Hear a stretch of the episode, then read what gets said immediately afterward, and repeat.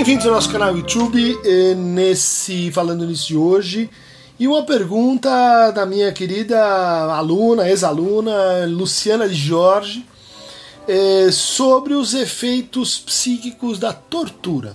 É uma pergunta muito sensível uh, e que tem uma, uma importância histórica fundamental no, no Brasil e mais ainda no nosso momento de rearmamento, de beligerância, de um certo enaltecimento da violência, de uma certa leniência para com assim é, a ação policial. A gente tem aqui no Brasil, no período da ditadura militar, uma progressiva institucionalização da tortura como uma prática que usada em interrogatórios, usada para intimidar as pessoas, usada para é, colher informações, isso vai estar tá, assim é, documentado. Muitas pessoas passaram por isso e a gente tem uma peculiaridade, né, dessa dessa tortura, que é o fato dela acontecer sob os auspícios do Estado. A gente tem muitas famílias que é, tem pessoas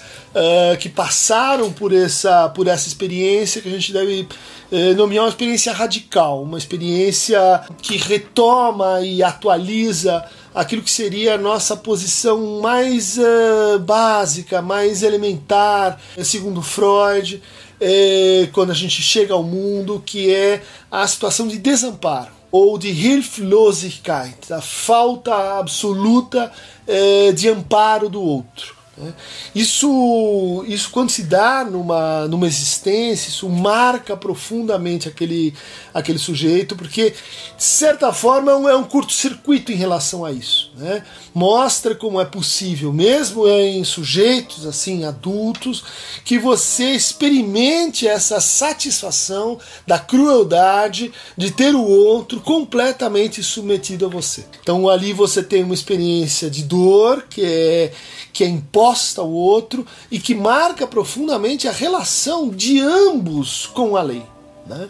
Depois de um evento como esse, ah, os envolvidos ah, jamais serão, serão os mesmos. Né? Tanto porque aquele que sofre a tortura, ele vai estabelecer uma relação de desconfiança, de incredulidade, de às vezes despersonalização com relação à lei, com relação ao instituído, com relação à, à autoridade. Não só a autoridade deste ou daquele, né, mas a forma de, é, de engendramento da autoridade que de repente se vê revirada, né, é, de Kant para Sade. Né? É como se a gente passasse eh, daquilo que seria assim, o nosso ideal mais elevado de lei e que regula a convivência entre os seres humanos para a, a, a, a pior forma de objetalização do outro. Né? No caso do Brasil, isso se torna ainda mais grave. Por quê? Porque existem práticas que mitigam essa experiência. Como existem práticas que podem mitigar a experiência assim, da tortura doméstica, da violência doméstica, da opressão contra menores, de situações é, em que alguém, numa posição de minoridade, sofre esse ataque, uh, vamos dizer assim, incomensurável, né, em que você não tem condições de se defender, em que você é posto numa espécie assim, de covardia instituída. Há, há práticas que mitigam isso, por exemplo, práticas que reconhecem o acontecido. Né? Como a tortura é uma experiência muito radical, ela produz nos envolvidos, mas ainda mais no, no, no torturado, um sentimento assim de: será que isso realmente aconteceu? Será que isso foi realmente possível? evocando uh, respostas e reações é, a esse tipo de trauma, muito ligadas assim à dissociação, à divisão, à, à, à esquizoidia, né, à separação da pessoa em relação a si mesma, em relação aos seus afetos, em relação à sua história, em relação à continuidade da sua genealogia. Como essa experiência é uma experiência brutal, uh, é o antimodelo do que a gente poderia chamar de uma experiência de reconhecimento, uh, o reconhecimento é fundamental o reconhecimento uh, pelo Estado, o reconhecimento pela polícia, o reconhecimento pela pessoa envolvida. Isso é assim é algo que diante do pouco que se pode fazer, muito importante. Às vezes quando se critica, diz: "Ah, não, mas eu vou receber uma, uma indenização do Estado, ela nem, nem, nem muito grande". Isso tem um valor se engendrado uh, ser acontecido na, na, na, na esfera de uma, de uma experiência de reconhecimento é alguém de fora que está dizendo: olha, você realmente passou por isso e isso está errado. Isso não pode acontecer. Isso não pode acontecer com você. Isso não pode acontecer nunca mais com ninguém. Por quê? Porque a tortura ela convoca essa experiência assim de universalização. Não se trata apenas de uma violência, não se trata apenas de uma infração à regra, ou uma transgressão, ou uma agressividade, mas de uma violação aquilo que nos, uh, que nos constitui como universais né? como, como, como universal, vamos dizer assim, da experiência humana. Então, a gente pode dizer, a tortura é um crime, um crime contra a pessoa, mas ela é um crime contra todos nós. Porque é uma espécie assim de modelo do contrário da lei. Do contrário da lei em qualquer cultura, o contrário da lei em qualquer época, o contrário da lei em qualquer contingência humana. Por isso, por exemplo, quando no contexto da guerra do Iraque a gente vê aparecer uh, pelas mãos uh, dos falcões americanos, pelas mãos dos ideólogos americanos, essa ideia de que, sob certas condições, por que não torturar? Né? Sob certas condições em que tem muitas pessoas em risco, em que, por exemplo, a gente está vivendo um estado de terror, uh, por que mesmo que a tortura seria então uma prática tão, uh, tão proibida assim? Isso chegou a entrar em pauta né? ali nos, no, no, contexto americano da guerra contra o Iraque, da guerra contra o Kuwait. Mas voltando à situação brasileira, uh, e a gente pode encontrar nesse livro organizado pelo Edson Teles e Vladimir Safati, o que resta da ditadura. Uma coisa assim maior, envolvendo o fato de que os nossos torturados eles não passaram por uma experiência de reconhecimento uh, por parte do Estado da brutalidade eh, da qual eles foram assim eh, objetos. Né? Então a gente sabe que quando isso acontece, você tem um, um aumento, um incremento do potencial de transmissão dessa experiência traumática. Freud dizia assim: olha, o trauma ele passa de duas maneiras. Ele passa de uma maneira uh, mais florida, que é sonhos e pesadelos que se repetem sempre, sempre da mesma maneira.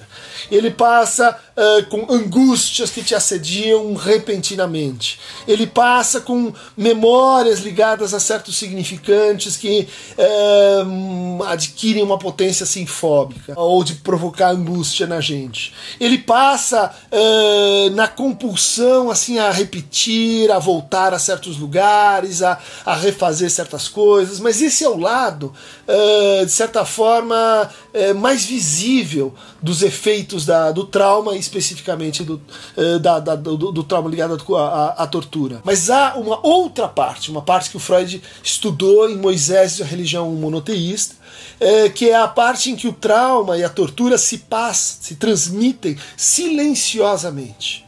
Se transmite em um distanciamento, em uma impossibilidade de uh, colocar, imobilizar certos afetos, uh, se transmite na repetição assim inesperada de certas formas de violência exagerada na sequência da história. Né? No, no continuar da história. A gente pode é, usar esse entendimento para falar, por exemplo, de por que, que a polícia brasileira é tão violenta.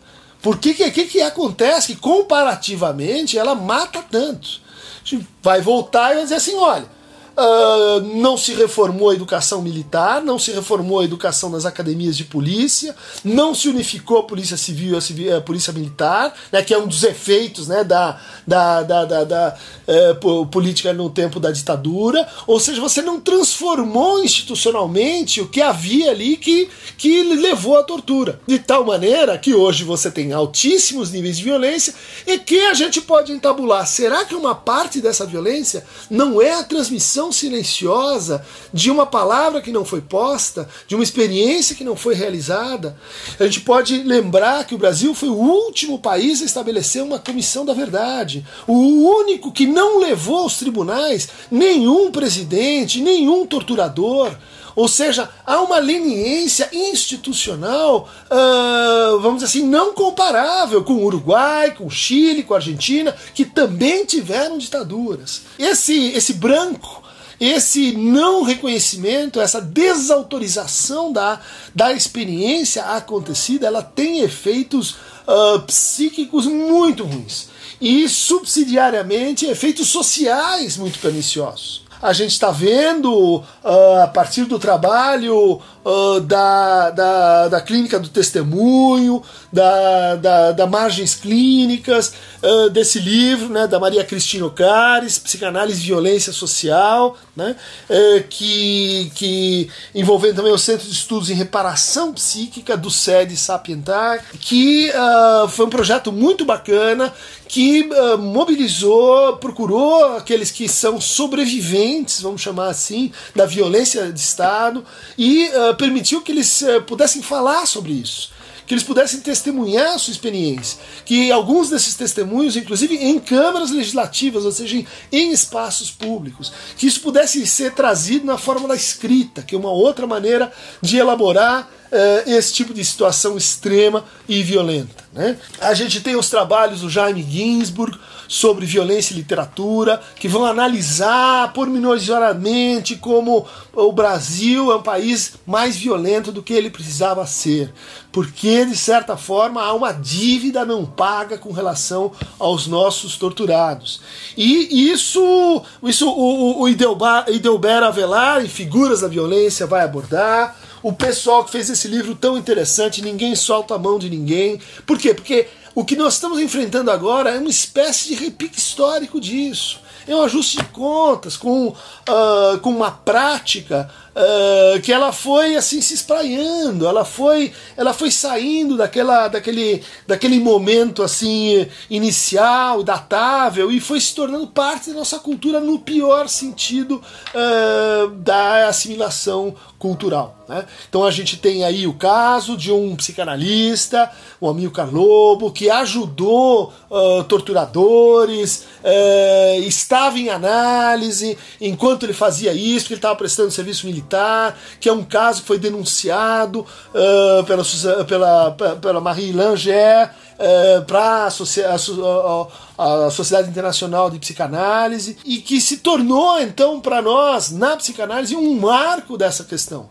de que assim a gente precisa aumentar o nível de reflexão ética, a gente precisa aumentar o nível de consciência histórica, a gente precisa nos colocar diante dos nossos traumas e das nossas torturas históricas nesse país, porque esse é o único jeito de impedir a continuidade exagerada né, dessa, dessa, dessa, desse trauma na forma de novos sintomas. Quem quiser receber mais fragmentos sobre a iniquidade humana, sobre até onde a gente pode se perguntar com primo leve o que é isto um homem, é, até onde a gente pode se perguntar sobre a eticidade das práticas humanas e suas consequências psíquicas, clique aqui no Aqueiron Tamovepo. Por hoje é só.